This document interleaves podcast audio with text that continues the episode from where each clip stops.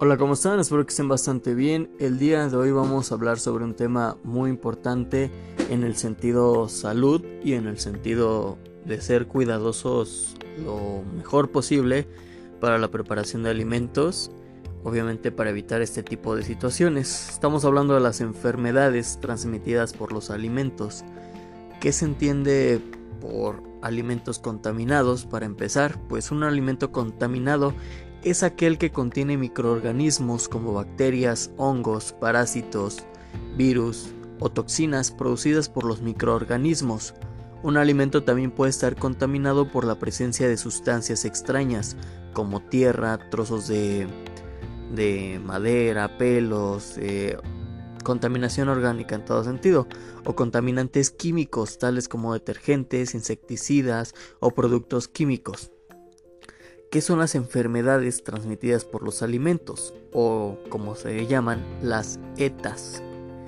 ETA, así por las siglas que se conocen también.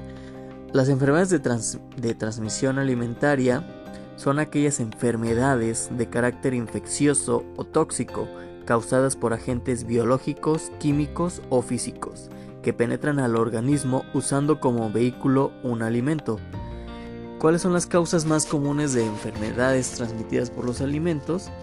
Pues para empezar, las enfermedades transmitidas por alimentos es un término que se aplica a todas las enfermedades adquiridas por medio del consumo de alimentos contaminados. Las causas más comunes son intoxicaciones e infecciones. La infección está presente cuando se consume un alimento contaminado con gérmenes que causan enfermedad como pueden ser bacterias, larvas o huevos de algunos parásitos. Puede ser el caso de bacterias como salmonella, presente en huevos, carnes, pollos, lácteos, vegetales crudos y frutas cortadas o peladas. Y también tenemos la intoxicación, que está presente cuando se consumen alimentos contaminados con productos químicos, toxinas producidas por algunos gérmenes o con toxinas que pueden estar presentes en el alimento. ¿Y cuáles son los síntomas más comunes de estas enfermedades transmitidas por alimentos?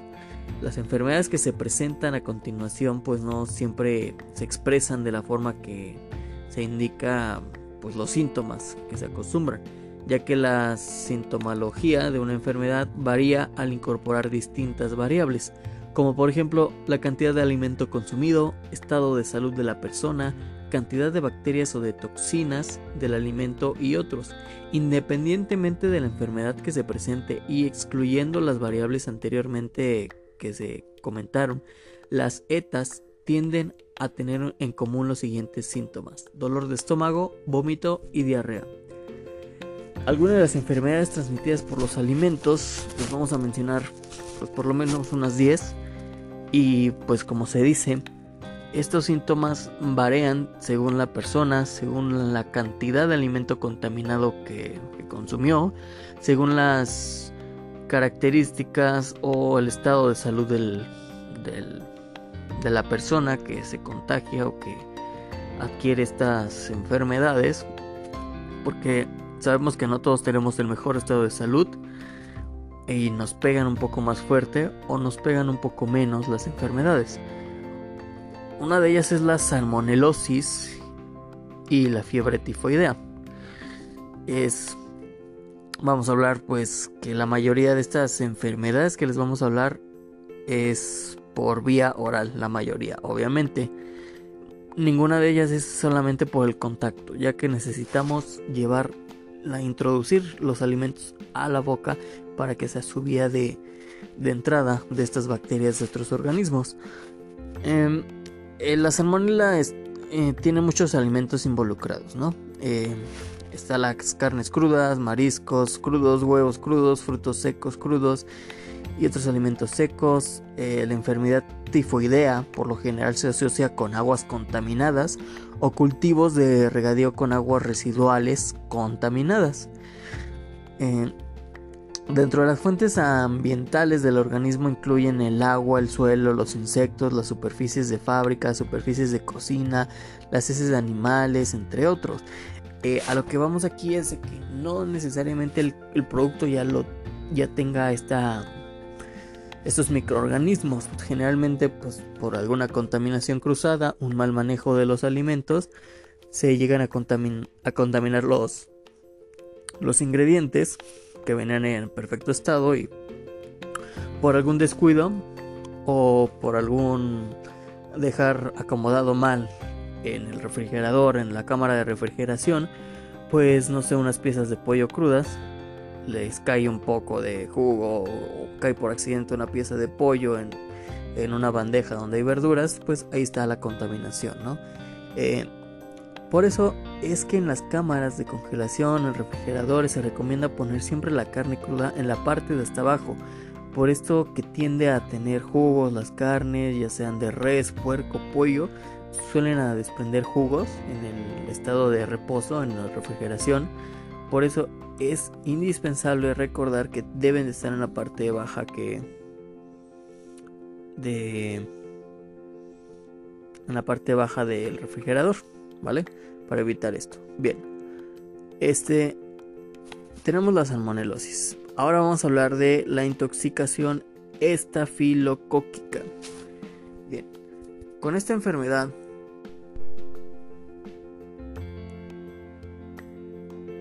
tenemos pues que es comúnmente pues relacionado los brotes provocados se relacionan con un alto nivel de manipulación durante el proceso y preparado de los alimentos y o falta de refrigeración adecuada. Eh, algunos de los síntomas son los náuseas, calambres abdominales, vómitos, diarrea, en casos más graves deshidratación, dolor de cabeza, calambres musculares y pueden ocurrir cambios transitorios en la presión arterial y el pulso. En el caso de la salmonela, lo olvidamos mencionar, pero pues igual son náuseas, vómitos, calambres, fiebre, dolor de cabeza, fiebre alta, eh, síntomas gastrointestinales, dolor abdominal, diarrea. Eh, en lo personal a mí ya me dio salmonela y es una enfermedad muy, muy pesada de sobrellevar. Y, pero bueno, por suerte todo salió bien y estamos aquí. Eh, otra de las enfermedades es la enterocolitis por E. coli enteropatogénica. Igual pues mm, es lo que les digo.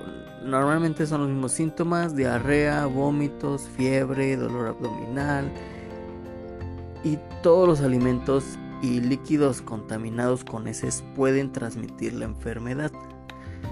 Esto de las heces, dirán muchos, pues, ¿cómo va a haber heces durante la preparación de mis alimentos? ¿En qué momento pueden haber heces? Pueden haber en muchos de las, de las situaciones. Tanto en caso de plagas, que es las más, las más asquerosas, pues también como en los sistemas de cultivo de, los campos suelen utilizar aguas tratadas para pues lo de sus cultivos y demás. Entonces em, en muchas verduras queramos o no aceptarlo pues llevan esta agua tratada en la cual pues lleva una cantidad de heces y por eso es muy importante y mucho hincapié en lavar frutas y verduras a conciencia porque nunca sabemos en qué condiciones fueron cultivadas o en qué condiciones pues fueron cuidadas, tratadas. Bien. Otra de las enfermedades es la gastroenteritis y otra el botulismo. Mm, este botulismo también muy reconocido porque pues se como son las como las bacterias crecen en lugares con bajos niveles de oxígeno, los principales alimentos involucrados son las latas de alimentos abollados, latas de alimentos contaminados antes de ser sellados o alimentos envasados en casa. Este, esta enfermedad es muy grave ya que son de los pocos microorganismos que no necesitan mucho oxígeno para sobrevivir y con ello pues si es una enfermedad que si no se trata los síntomas pueden progresar a la parálisis de los brazos, piernas, tronco y músculos respiratorios. Eh, son síntomas iniciales como visión doble, visión borrosa, párpados caídos, dificultad para hablar, dificultad para tragar, boca seca y debilidad muscular. Es una enfermedad muy, muy pesada. Normalmente pues los síntomas se han observado desde las 4 horas a 8 días en función pues a la, a la toxina ingerida. Y la duración de esta es de las más largas, son de, de semanas hasta meses para recuperación. Estamos hablando que de los casos anteriores, estamos hablando que en unos días, en una semana, máximo en un mes, pues ya estás recuperándote. Pero el botulismo es una enfermedad muy, muy pesada y muy difícil de llevar. También está la gastroenteritis por bacillus. Este, lo mismo, ¿no? Diarrea, náuseas, eh, vómitos. Eh, aquí en los alimentos involucrados está el arroz y otros alimentos ricos en almidón, como también en las carnes, en las verduras, leches no pasteurizadas, entre otros. También está la listeorisis. Igual pues alimentos involucrados está el queso sin pasteurizar, especialmente los quesos blandos, leche no pasteurizada, pescados, camarones cocidos, mariscos ahumados, carnes, embutidos y verduras. Verduras crudas. También está la campylobacteriosis. Alimentos involucrados en esta enfermedad están las carnes crudas de aves, leche sin pasteurizar, queso sin pasteurizar, aguas contaminadas de arroyos y lagunas. También se ha observado que ocurre en otros tipos de carnes, mariscos y verduras. Eh, igual pues presentan unos dolores abdominales y esta pues enfermedad pues es fácil de, sobrellevar ya que una duración corta de 2 a 10 días. Mm, la sigelosis. Sigelosis es igual de las pocas, no muy, no tan común, pero igual pues presentan los dolores que pueden pueden tener pues problemas para la vida diaria. Eh, la mayoría de los casos de la sigelosis son causados por ingestión de alimentos, agua contaminada por materia fecal. También está la cólera. También está la hepatitis A, las toxinas de moluscos bivalvos de la marea roja.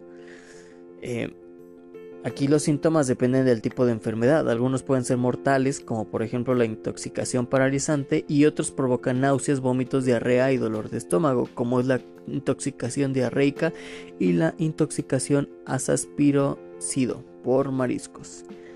Involucrados los alimentos involucrados por esta enfermedad son los mariscos como ostras, almejas y mejillones, entre otros. En forma general, moluscas bivalvos o caracoles contaminados con plancton, plancton eh, donde se ha producido la proliferación de alguna toxina. Otras enfermedades pues es la teniasis y anisakis simplex y gusanos relacionados, la triquinosis, la aflatoxicosis y entre otras. En general pues estas son las más comunes con las cuales pues algunos podemos decir me daño la comida y son síntomas que pues pasan de leves a moderados, pero pues que no requieren alguna intervención médica de urgencia, por suerte. En algunos casos sí la requieren y por eso hay que cuidar en todo momento estos estas situaciones. comentaba sobre las o de las fecales que es común encontrar pues esas fecales en algunos algunos alimentos que han llegado a, mandar estudios y demás. Está la vía de transmisión ciclo epidemiológico fecal oral. Este ciclo es una de las formas más comunes de transmitir el patógeno a los alimentos. Tenemos dos ciclos. El ciclo fecal oral corto, que se caracteriza cuando una persona enferma de ETA o portadora sana no se lava las manos después de ir al baño y luego manipula alimentos que son consumidos por otras personas las que posteriormente se enferman. También está el ciclo fecal oral largo, que se caracteriza cuando las, las materias fecales llegan a corrientes de agua que se utilizan para el riego de hortalizas o frutas. Cuando no se hace un lavado o desinfección se produce la ingestión de las bacterias patógenas es a lo que queríamos llegar hace un momento, que estas bacterias y estos residuos de fecales se pueden encontrar en cualquier en cualquier situación pues no no favorable para la salud. Es por eso que hacemos mucho hincapié en lavar muchísimo las manos si hay necesidad de ir al baño en, pues cuando se está cocinando el lavado de manos es el es el que se estandariza según pues, las normas de higiene de sanidad. Es un lavado de un minuto por lo menos lavando todas las áreas de la mano entre dedos uñas eh, man palmas contra palmas eh, por eso también mucho la insistencia en dejar las uñas cortas en todo momento. Un cocinero con uñas largas pues sí da da mucho de qué hablar porque pues podemos ver que tiene pulcritud en su uniforme, que es limpio pues en su zona de trabajo y demás, pero no sabemos con las manos qué tan limpio puede llegar a ser. Por eso mucha insistencia en esto del lavado, en esto del, del tener mucho hincapié en lavar mucho las verduras, mucho, mucho los medios de todas estas estas áreas de limpieza y demás, ¿no? Entre todas las enfermedades, las medidas de control que más se sugieren es las de siempre y las que deberían de existir siempre en cada cocina. Lavar y desinfectar frutas y verduras, limpiar las superficies de las cocinas, de los utensilios, lavar cuidadosamente las manos, separar los alimentos crudos de los cocidos, cocinar los alimentos según las instrucciones del fabricante, refrigerar los alimentos tan pronto sea posible, incluidos los alimentos sobrantes ya cocidos, y utilizar solo leche pasteurizada. La leche entera, bueno, la leche cruda, recién de vaca y demás, pues sí es. Tiene una cantidad increíble de microorganismos que la mayoría nos pueden hacer daño. Entonces, estas son las recomendaciones en general para evitar las, las enfermedades transmitidas por los alimentos.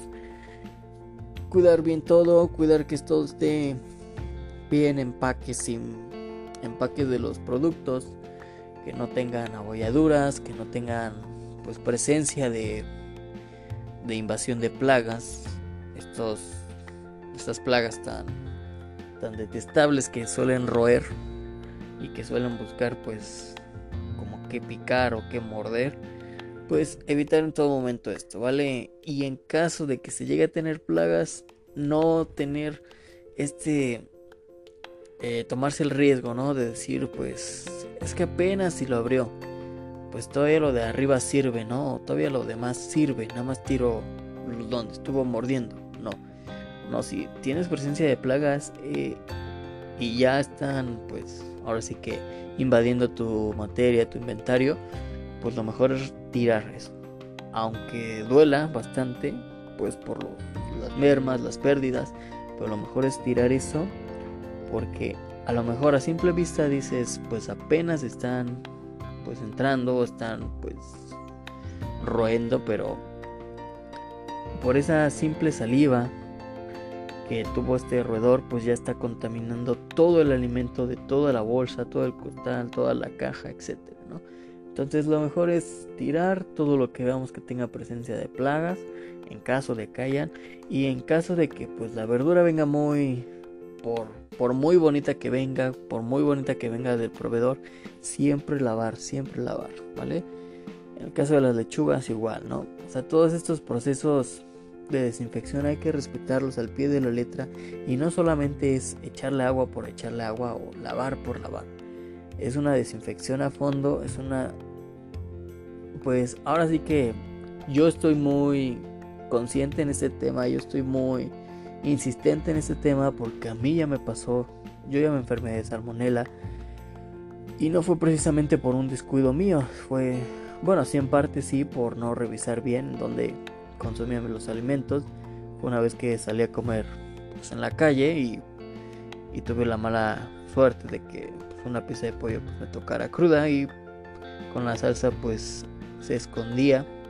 Sentí, pero pues ya fue muy tarde. Ya había pues entraba las toxinas a mi cuerpo. Y bueno, pues lastimosa, lastimosamente así fue. Es una enfermedad muy difícil de sobrellevar. Pero pues aquí estamos bien. Y bueno, pues hasta aquí vamos a dejar el tema de hoy. Recuerden siempre, siempre tener la insistencia. Regla de oro, desinfección, lavado, las manos, frutas, verduras, eh, el cómo se conservan los alimentos, almacenamiento de los alimentos, alimentos crudos, alimentos cocidos, cómo conservarlos, todo, todo, todo para evitar esta reproducción de microorganismos, para evitar hacer daño de salud a alguien, nosotros mismos, algún comensal o algún familiar. Bien, pues muchas gracias por escuchar este segmento y nos vemos muy pronto en uno próximo. Gracias, tengan un excelente día.